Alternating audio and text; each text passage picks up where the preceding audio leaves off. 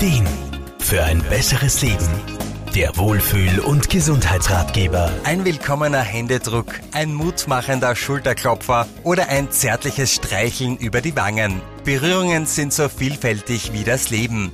Bewusst und unbewusst nutzen wir Berührungen tagtäglich, um nonverbal zu kommunizieren. Denn eine Berührung ist immer eine Form von Kontakt. Physiotherapeut Wolfgang Brunner-Frumann. Jemanden zu berühren ist etwas sehr Intimes, ganz egal, wo man ihn berührt. Wenn wir jemanden unsympathisch finden, ja dann kann das sogar unangenehm sein, wenn wir ihm oder ihr nur die Hand geben. In den meisten Fällen genießen wir es aber zum Glück, wenn wir berührt werden. Und wir brauchen das auch nachweislich für unsere Gesundheit.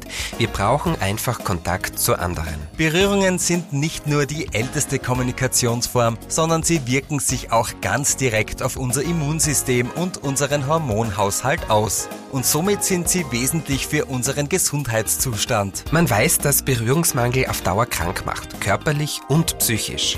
Und das in jedem Alter. Denken wir doch nur mal an die Corona-Hochzeit zurück.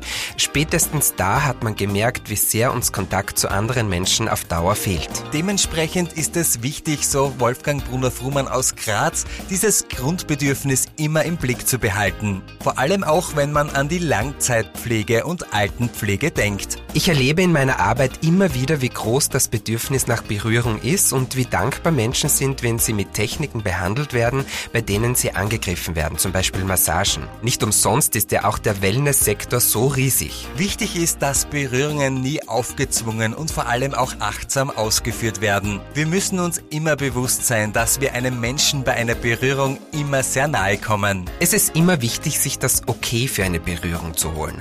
Auch wenn man es gut meint, kann es zum Beispiel sein, dass ein pflegebedürftiger Mensch aus welchem Grund auch immer gerade nicht will, dass man seine Hand hält. Man sollte einfach nie Intims- und Distanzzonen verletzen, indem man ungefragt in sie eindringt. Berührungen sind also ein sehr sensibles Thema. Gerade deshalb bedeuten sie uns aber auch so viel und sind so wertvoll für uns. Man darf übrigens auch nicht unterschätzen, wie wertvoll es sein kann, wenn man sich selbst berührt.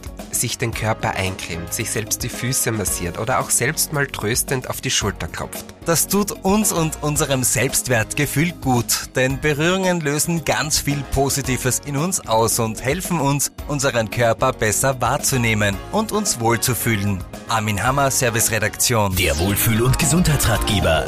Jede Woche neu